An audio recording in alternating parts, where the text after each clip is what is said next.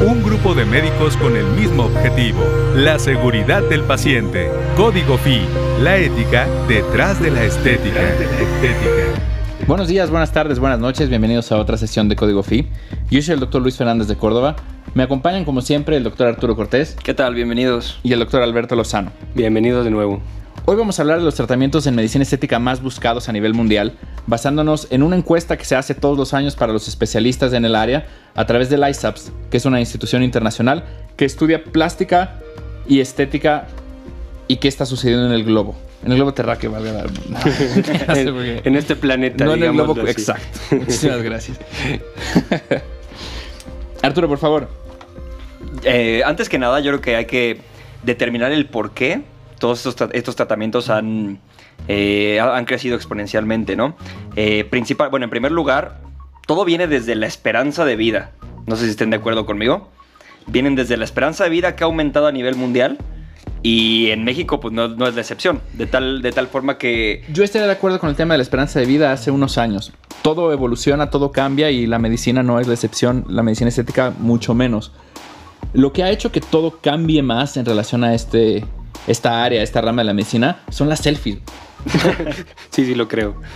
No, pero. Sí, sí, sí, no, Sí, no, sí. no tien- tienes razón. Pero a lo que me refiero es de que la calidad del envejecimiento ha cobrado bastante interés, ¿no? Sí, Claro. Sí, sí, a los 80 te, te quieres seguir sí, viendo si- bonito. Si una persona va a vivir muchos más años, pues se quiere ver mejor durante esos años que va a vivir, ¿no?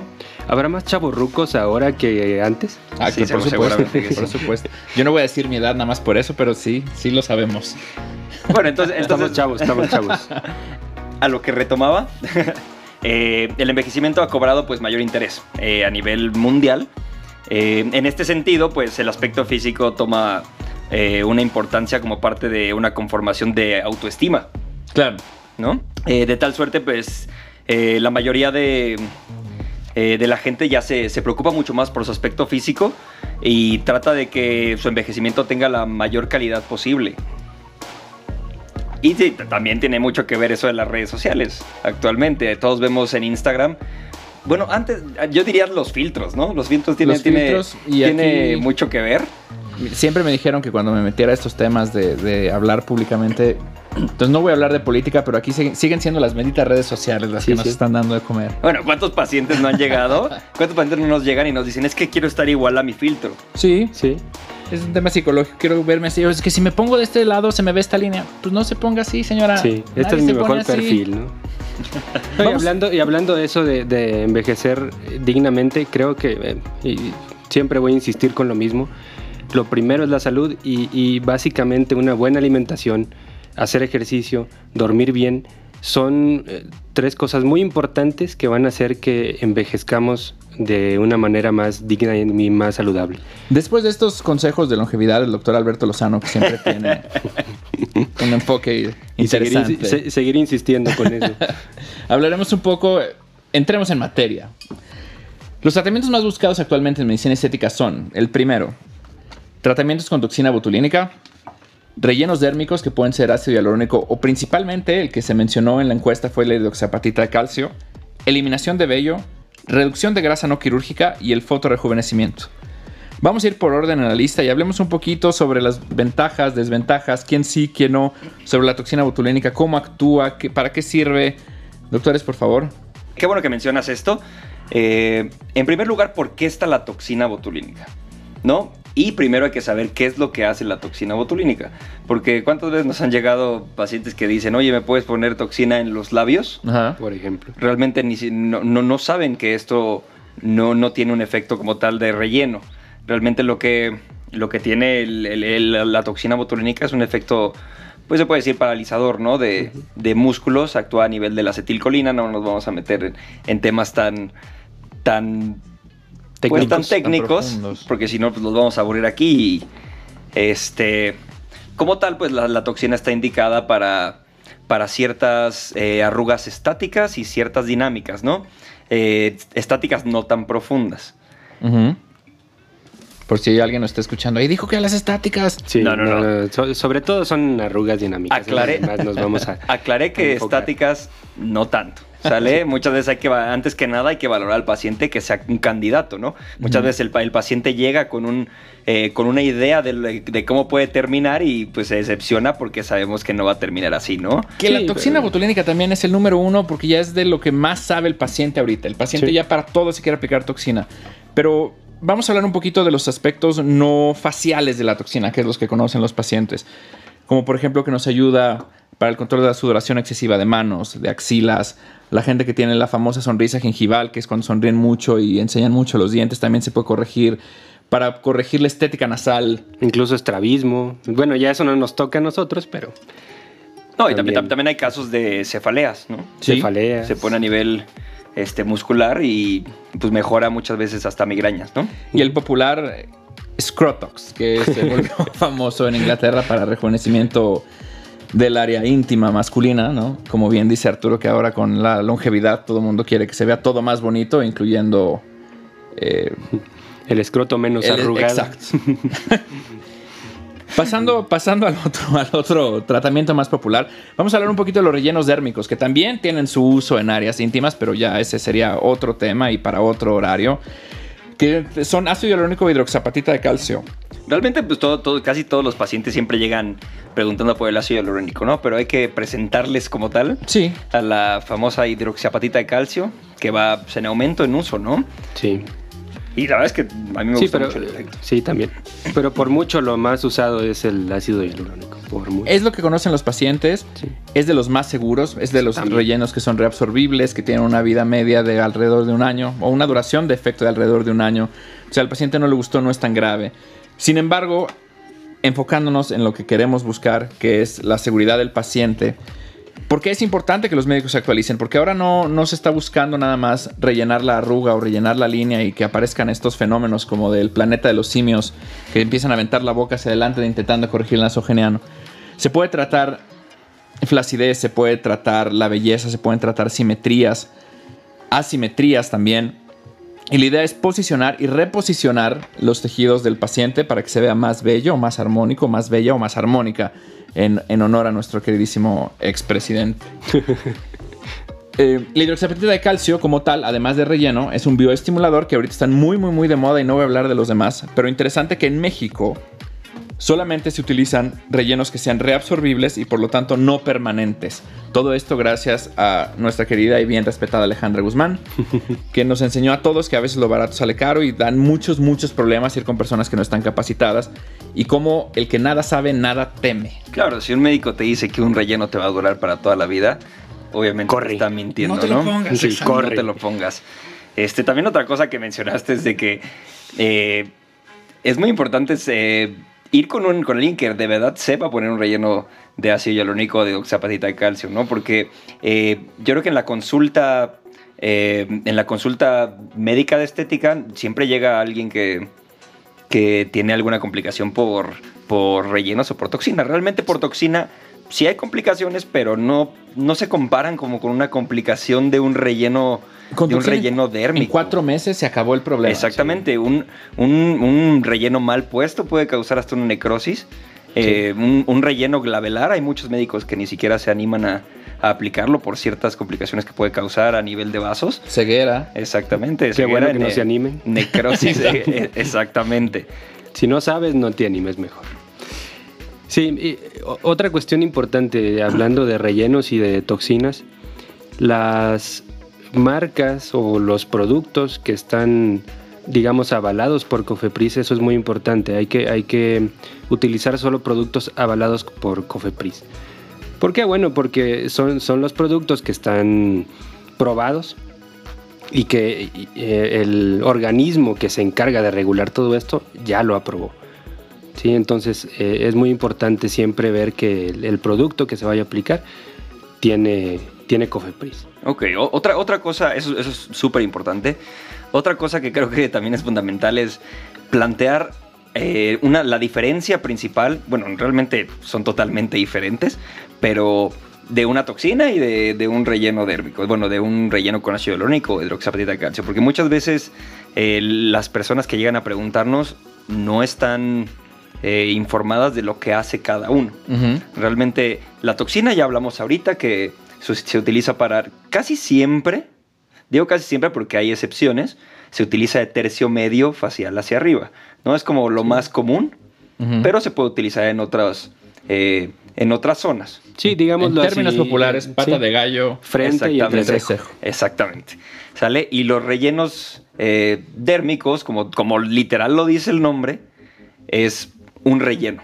Ajá, eso no- no- nos ayuda a dar una proyección en, en zonas faciales donde se ha perdido el sustento eh, por pérdida de grasa o por pérdida muscular. Flacidez ligamentaria, etc. Exactamente. ¿Sale? Yo creo que es muy importante pues determinar esas diferencias. No solamente en cara, se pueden utilizar en manos, se pueden utilizar a nivel corporal, se pueden utilizar en varias zonas como rellenos, pero interesantísimo como bioestimuladores. Ahorita hay muchas, muchos artículos que se publicaron en relación a tratamiento de estrías, celulitis. Hay una dermatóloga brasileña que le mando un saludo desde acá, Gabriela Casabona, que ella hizo un artículo súper interesante sobre el uso de hidroxapatita de calcio y tecnologías para la estimulación del colágeno en el tratamiento de estrías, cicatritis y celulitis con excelentes resultados. Eh, les voy a poner el link del artículo en, en la descripción de este episodio para los que les interese. Pero mándale saludos en portugués, güey, para, para que te entienda.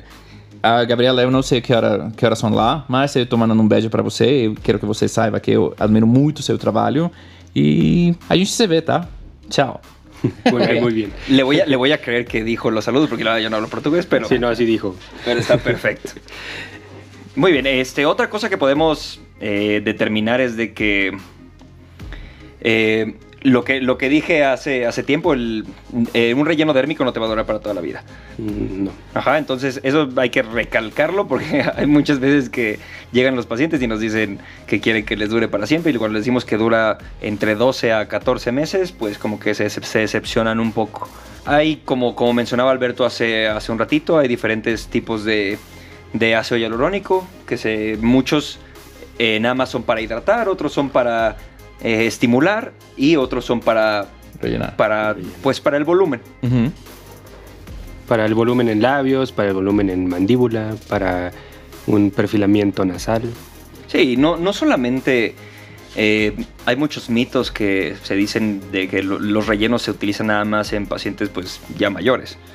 No, yo creo que esto, esto No. es algo totalmente subjetivo, ¿no? Muchas personas tienen pérdida de este ¿Mentón? de mentón y Bueno, no pérdida, Pérdida o pero falta. que- Bueno, realmente- falta de mentón. Sí, no, ¿Cómo no es- podrían perder un mentón, Arturo? Cuéntanos. pues con algún traumatismo, Alberto, Ah, bueno, ¿cómo no? cierto. ¿Eh? Me ganaste esta vez. Exactamente, o mu- o muchos quieren eh, la, la famosísima el hoyuelo que se hace al sonreír.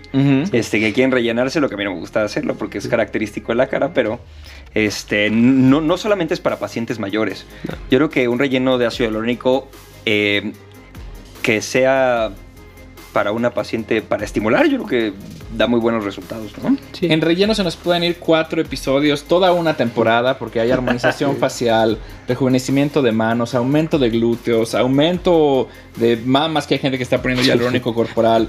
Hay cosas interesantes en relación a eso, que es rejuvenecimiento periumbilical, Rein- rinomodelación es un tema- Rinomodelación. es- también está a la alza, ¿no? Hay muchísimo, está de moda ahorita la, la y en toxina nos podemos llevar otro capítulo. Que seguro, seguro, sí, seguro, seguro. Entonces, Vamos a pasar a los siguientes para darle la importancia que, que deben tener todos estos tratamientos populares. Entre ellos tenemos también la reducción de grasa, que puede ser a través de mesoterapia, aparatología. Eh, ahorita me comentaba una doctora muy, muy importante que yo admiro mucho, que estuvo en temas de salud y educación mucho tiempo en México, que dentro de los temas urgentes que necesitan tratamiento urgente de la humanidad es el calentamiento global y la pandemia de la obesidad. pero hay que recalcar aquí, sí, eh, el, el- de- la disminución de grasa no quirúrgica. Exacto. Que es, lo que, que es lo que se va a hacer en consultorio. Sí, claro, con aparatología, ya sea carboxiterapia, ya sea este, cavitación, ya sea radiofrecuencia, eh, electroestimulación. mesoterapia, nutrición, hablaron también de ultrasonido. Todas, todas estas tecnologías que se utilizan, criolipólisis, Criolipólisis. láser. Se van a utilizar muchas tecnologías para la, la reducción localizada de grasa o el famoso rollito. Para que se preparen para el verano las mujeres y los pacientes, que cada vez es más común que los hombres estén procurando esta, este contorno corporal de Claro. revista. Realmente no, solamente, no solamente es para mujeres, realmente no, no. ahorita Hay muchos pacientes hombres. También recalcar, una mini lipo no es un procedimiento no invasivo. Una mini lipo es invasiva y no se hace en consultorio. Exactamente, tengan mucho cuidado ahí. Y la hace el cirujano plástico también. Y la hace el cirujano. Exactamente. Este, como tal, eh, ¿qué les parece si definimos un poquito los, los diferentes tratamientos que, que se hacen para este tipo de, de padecimientos, como es la carboxiterapia, eh, como es la electroestimulación, Bueno, ¿no? Por ejemplo, la, la carboxiterapia, pues, eh, consiste en eh, inyectar en el tejido subcutáneo dióxido de carbono. Eh, con esto, pues, la principal, lo que buscamos principalmente es una neoangiogénesis. Perdón por el término, pero Ay. es la que... Se oye bonito. Se oye bonito, pero es la, es la creación de nuevos vasos, ese, de vasos sanguíneos en la zona donde nosotros aplicamos este, este gas. ¿no? Para este lo, lo utilizamos eh, como tal en zonas específicas de grasa, celulitis localizada, eh, los rollitos que no se nos van. eh, no solamente es la producción de nuevos vasos, como la destrucción de la célula grasa. exactamente. Hay muchos detractores de esta tecnología o de este tratamiento que dicen que no hay eh, artículos suficientes que lo respalden. Sí los hay, es cuestión de buscar. Y en lo personal, a mí es una tecnología que me gusta. Cambiando de la carboxiterapia que del tema de infiltración, hay gente que no le gustan las agujas y para este creo que hay muchísimo más opciones para quien no le gustan las inyecciones, como puede ser la radiofrecuencia, La criolipólisis. la criolipólisis, el ultrasonido focalizado, que todos van a depender de la destrucción de la célula grasa durante la sesión. Y la radiofrecuencia va a estimular también la producción de colágeno tiempo después de la sesión. Entonces eso a mí me parece interesante, a las pacientes les parece interesante, puede utilizarse como postquirúrgico también, pero eso puede ser tema de otro episodio. Todos los tratamientos postquirúrgicos invitamos aquí a un plástico que nos cuente qué pasa. Sí, pero, pero estamos de acuerdo también a que ese tipo de procedimientos no tienen el mismo resultado que una lipo, por ejemplo, una No. lipoescultura. De acuerdo. Que repetimos, solo los plásticos pueden hacer. Ya, que Exactamente. nos manden regalías los plásticos. Oigan, pero pues yo creo que también eh, cuando se vayan a hacer un tratamiento corporal como tal para, para estos, estos padecimientos. Hay que, hay que investigar que el aparato, no voy a decir marcas ni nada para no meternos aquí en problemas, pero hay que investigar que los aparatos sean los originales, ¿no? Hay muchos aparatos chinos, hay muchos, ah, hay muchos aparatos coreanos que muchas veces estas máquinas trabajan con cierto calor eh, que pues puede causar quemaduras en los pacientes si no es el adecuado, si, si el operador no, no, no está entrenado o si no es original el, el- el- el aparato, ¿no? De acuerdo. Generalmente, generalmente tienen también sistemas de enfriamiento los aparatos donde una quemadura por un aparato, por ejemplo la radiofrecuencia en particular, sería como si les acercaran una plancha y se las pusieran.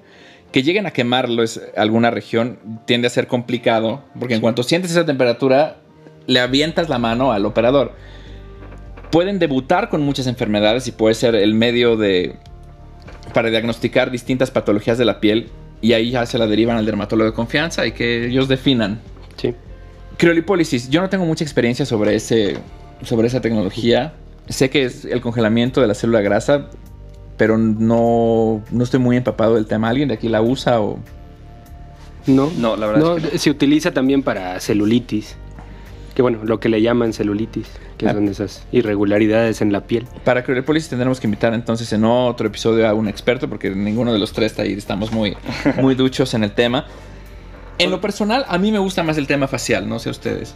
Sí, igual. Sí, claro, porque realmente lo facial eh, muchas veces eh, lo, po- podemos ver un cambio real eh, en poco tiempo. Inmediato. Mucha, porque cuando es a un tema corporal, tiene que, el, el paciente debe poner mucho de su parte. Realmente el- estas máquinas son buenas máquinas, son, son buenos tratamientos, pero no son magia. Ajá. Ujú. El paciente debe hacer ejercicio, el paciente debe, debe eh, comer bien. Es como yo les digo a mis pacientes, y de verdad hasta les da risa, que les digo, a mí, a mí, no, a mí no, me, no, me, no me cuesta nada hacerte este tratamiento. Ajá, pero ¿de qué sirve que, que vengas, te haga el tratamiento y salgas y te comas una torta de tamal? ¿no? Ujú, sí. Real- realmente, pues, no tiene chiste. Entonces, eh, es un compromiso entre médico-paciente eh, para lograr un resultado, pues, óptimo. Hablando de toxina, para ir en la lista sobre la seguridad del paciente, ¿qué sería lo más importante que el paciente debe saber antes de ir a un lugar a aplicarse la toxina? ¿Qué preguntar? ¿Qué no? Si pueden ser alérgicos o no. ¿Qué deben de saber los pacientes? Bueno, ya vimos la cuestión de las cédulas profesionales en el capítulo anterior. Vimos la cuestión de la certificación de la especialización. Pero es muy importante que el paciente cuando llegue al consultorio se fije, como, como decías tú, Luis, que se fije en cosas obvias, ¿no? Que e- este sea un lugar limpio, sea un consultorio bien. Em, la cuestión de que abran el producto enfrente del paciente. Sí, exactamente. Las ¿no? jeringas. Si llegas y es una peluquería, pues, huye, ¿no? Sí. No, no, no, tiene, no, no te quedes ahí. Ahí sabemos que no, que no es adecuado. Así es.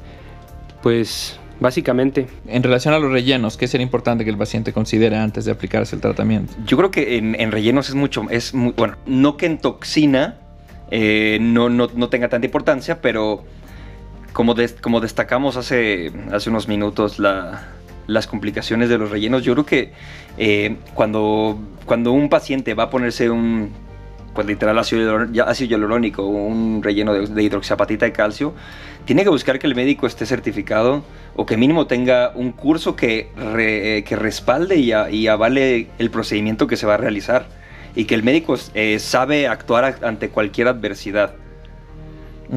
Porque muchas veces eh, le- les presentan eh, pues efectos secundarios o les, presentan alguna complicación y el médico no sabe qué hacer o muchas veces ni siquiera es médico y no sabe qué hacer y ahí sí, de, ahí sí le dicen, de, ah, pues ya vete al hospital, ¿no? Entonces yo creo que lo primero que debe el paciente es el diploma que diga que el, que el médico sabe hacerlo. Que no les dé pena preguntar. Que no les dé pena preguntar que el médico, que, que les enseñen. Interesante que, que muestren que los médicos están con capacitación sobre los temas y sobre los tratamientos que están ofreciendo por una institución de salud o por una institución de enseñanza superior. Con todo el amor y respeto que le tengo a la industria farmacéutica, la industria farmacéutica no forma especialistas ni capacita a los médicos. Nos enseñan en algunos puntos o en algunas áreas a cómo manejar su producto en particular, que no siempre es cómo se manejan los demás. Entonces, aquí aprovecho para hacer el comercial del próximo curso que vamos a tener inyectables. No, el, el problema con las farmacéuticas, y tampoco me quiero meter en muchos problemas, pero muchas veces ni siquiera preguntan al- a, quién le van a surtir el producto. ¿No? Ellos simplemente lo entregan y... Casualmente ¿Y hoy tocaba el punto, hoy tocaba el punto con la representante de uno de estos laboratorios que le vendían a todo mundo. México no produce estos Mm. productos. Y ellos cuando lo importan, lo importan para personal de salud. Y para ellos es un negocio. Ellos no están obligados al final para preguntar. Sí, claro, Ahí mientras ellos... cabe la ética en el médico o, O el no personal- médico. o no médico que, que que se vaya a aventurar, ¿no? híjole, Luis, no sé. Yo creo que probablemente si tienen algo de, de responsabilidad los, los No, claro, porque muchas veces ellos saben, si tú vas a entregar un, este, un pedido de algún producto y ves que no, ni siquiera es una clínica, que lo vas a entregar a una casa, Sí. pues ahí, ahí- ahí sabes que está el riesgo a que esa persona no es un profesional de la salud, o sea, un, un médico capacitado para, para hacerlo. Pero pues bueno, ahí yo creo que es algo que se tiene que regular, ¿no? Como comentamos el episodio pasado, Sí. este, la importancia de la regulación médica. Sí, si lo hacen los laboratorios, por ejemplo, con, con productos como implantes de mama o cuestiones así, o sea, tienen que ver que sea un, un cirujano plástico certificado para poderte vender. Creo que sí pueden hacer eso y, y- y creo que tienen cierta responsabilidad en esa, en esa cuestión, en mi opinión. Pero bueno, creo que aquí nos estamos metiendo en un tema ya medio, medio complicado, ¿no? Yo creo que hay, que- hay Bueno, que bueno. continuar con, con- conforme va el top. Siguiente a él Foto. sería eliminación de vello. Siguiente a, a el tratamiento de la grasa será la eliminación de vello. Nada más porque se puso de moda los bikinis y los cuerpos lisos. Sí. Que esta eliminación se puede hacer a través de láser, luz pulsada, depilaciones permanentes a través de fototecnologías o tecnologías de luz. No sé si alguien quiere agregar algo sobre esos temas. No, que en realidad también en la actualidad muchos hombres se, se hacen fotodepilación, ¿no? Hombres, mujeres, ¿no? Exacto. Hombres, mujeres y no binarios, quien sea. Que no, No es que para juzgar a nadie. O sea, unos se quieren hacer fotodepilación y otros, Otros quieren quieren poner pelo. otros trasplante capilar. Entonces, Bueno, pero es esa, en- esa me dolió a mí. Sí, pero- no, pero te quedó muy bien. ¿También quieres mandar saludos a tu tocayo, Luis Ah, Alberto Ruiz? Por, es- mándaselos tú, por favor. No, un abrazo a mi maestro Luis Alberto Ruiz, de un implantólogo capilar muy bueno. Es el mejor, tema- yo creo, de la ciudad, en mi opinión. un tema que me encantaría abordar después. Un tema muy, muy interesante. Después lo... Ese tema estaría interesante tocarlo más adelante, del trasplante capilar. Trasplante capilar, invitar a alguien que cuente las indicaciones, contraindicaciones. Y bueno, para resumir este capítulo, queremos invitar a todos los médicos profesionales de la salud que cuidan la ética, que priorizan la ética sobre la estética y la salud del paciente a que certifiquen, se capaciten, estudien sobre el tema. No es nada más agarrar una jeringa y ya, no es comprar un aparato que te enseñen a usarlo y ya. Hay mil cosas que están atrás de la tecnología, del desarrollo del medicamento, del producto y a los pacientes que se hagan un poquito responsables de su salud. No solamente es porque lo vi en Facebook y porque le puso tal relleno a la actriz de moda, lo hace bueno, malo o no, depende del caso para no Sí, y, meter en problemas. y que en realidad, y que en realidad muchas veces los pacientes investigan ciertas cosas, ¿no? Llegan con información y te dicen, doctor, es que vi en, en Google esto y esto. No, y, deja, deja Google. Muchas veces van porque el influencer de moda se lo fue a Sí, no, poner. pe- pero a lo que me refiero es que si tienen ese tiempo para investigar eso, pueden tener el tiempo de investigar si Las tú- credenciales. Sí, si tú- sí, las credenciales y las certificaciones. Y muchas veces ni siquiera necesitan investigarlo, simplemente a donde lleguen, busquen. Busquen dónde está el certificado, busquen dónde está el título del médico. Ajá, siempre tiene que estar a la vista del paciente. Así es. Creo que no hablamos de fotorejuvenecimiento. No, no, no, no. Hablé de fotodepilación, pero no fotorejuvenecimiento. Pero entonces ha- habla, habla tú. Eh, Básicamente es algo parecido al- a la fotodepilación, la- una tecnología, digamos, parecida. El uso de, de algún tipo de luz, algún tipo de láser, para mm, generación de colágeno y rejuvenecimiento de la, de la piel. A veces también para mm, eliminar algunas manchas, algunas arrugas muy finas. Y básicamente es eso. Hay, varios tipos de, de láser de, de este tipo de luz. Luz pulsada, CO2 fraccionado, etcétera, etcétera. Otros, otros, otros tratamientos que también están un poquito más abajo, pero, pero también vienen creciendo bastante, pues son los, eh, ya sea el plasma rico en plaquetas. Ok, Ser STEM es prohibido. ok, eso omítanlo. Ahí cortamos. No, no, no, no, no, no, no es tan grave el tema, pero no hay como muchas eh, se meten en temas de licencias y del manejo de, de tejidos, de sangre, etcétera, que ese es un tema legal que vamos a discutir más adelante. Sí, otra cuestión es, por ejemplo, los hilos tensores. ¿No? Los hilos tensores, ¿no? Priorizando lo natural o el efecto natural que nadie quiere este estos pómulos de manzana o que se note el relleno. Yo no tengo mucha experiencia con hilos, honestamente, no no no tengo mucha experiencia con los hilos tensores para lifting. Los he utilizado para estimulación de colágeno, pero no para lifting. ¿Ustedes sí? Un poco, sobre todo para los surcos nasogenianos. Eh, Es, es donde más yo creo que los he usado. Tampoco. El problema en el lifting es de que el lifting facial sí da, o sea, sí, sí dan buenos resultados. Eh, el problema, por ejemplo, cuando quieren hacer un lifting de glúteo, un, un lifting de, de- de mama, ahí hay problema porque se usan demasiado, de- demasiados hilos y ahí tenemos que ver resultado-precio, ¿no? Entonces muchas veces el paciente pues no quiere pagar. No, y aparte de que se usan demasiados, no tienen un, Un efecto tan- buen resultado. exactamente. por- es mucho peso, pues, digámoslo así. Sí, realmente aquí como consejo para todos los, todo- todos los pacientes que están interesados en hacerse algún tratamiento, antes, antes que nada, antes de, ir a una clínica, simplemente una valoración, a lo, a lo- que sea, investiguen antes los tratamientos, investiguen antes el tratamiento, lean un poquito sobre este tratamiento y ya ustedes más o menos se van haciendo una idea de, de lo que les podría funcionar. Ya después van a su, a su valoración y el médico los va a orientar. Eh, y siempre está la ética. Antes el médico nunca los va a guiar por algo que, que no sea lo adecuado para ustedes, ¿no? O un médico certificado, un buen médico, ¿no? Así es. Entonces vamos a recapitular un poquito, por favor. Tenemos toxina botulínica y ácido hialurónico como los reyes de los tratamientos desde hace años, mínimamente invasivos para el rejuvenecimiento, hiperhidrosis, perfilamiento, etcétera, etcétera. Hay muchos tratamientos o muchas aplicaciones que no son solamente faciales o las que se conocen tan popularmente. El control de la grasa, la eliminación de vello y el fotorejuvenecimiento entre la criolipólisis y los hilos que aparentemente ninguno de los tres aquí utilizamos. Si alguien tiene algún comentario para profundizar en eso, por favor les agradecemos el mail o el comentario en el próximo episodio. ¿Alguien más tiene un comentario para cerrar? De la toxina, que no tengan miedo en colocarse toxina para hiperhidrosis. Es- eh, no, y para, Para- nada, porque No, no, no, muchas para- veces porque para nada, escucha- pero- escuchan toxina y dicen, me voy a quedar todo tieso, ¿no? Sí, por eso luego le llaman con su nombre comercial, que no, Que no, vamos que a no mencionar. Vamos a decir. Pero, la toxina, la toxina es muy. Es muy noble. Dentro de la casa es noble. ¿Sale? No se utilizan, pues. eh, la dosis tóxica de toxina, me parece, corréjanme si estoy equivocado, es de miles.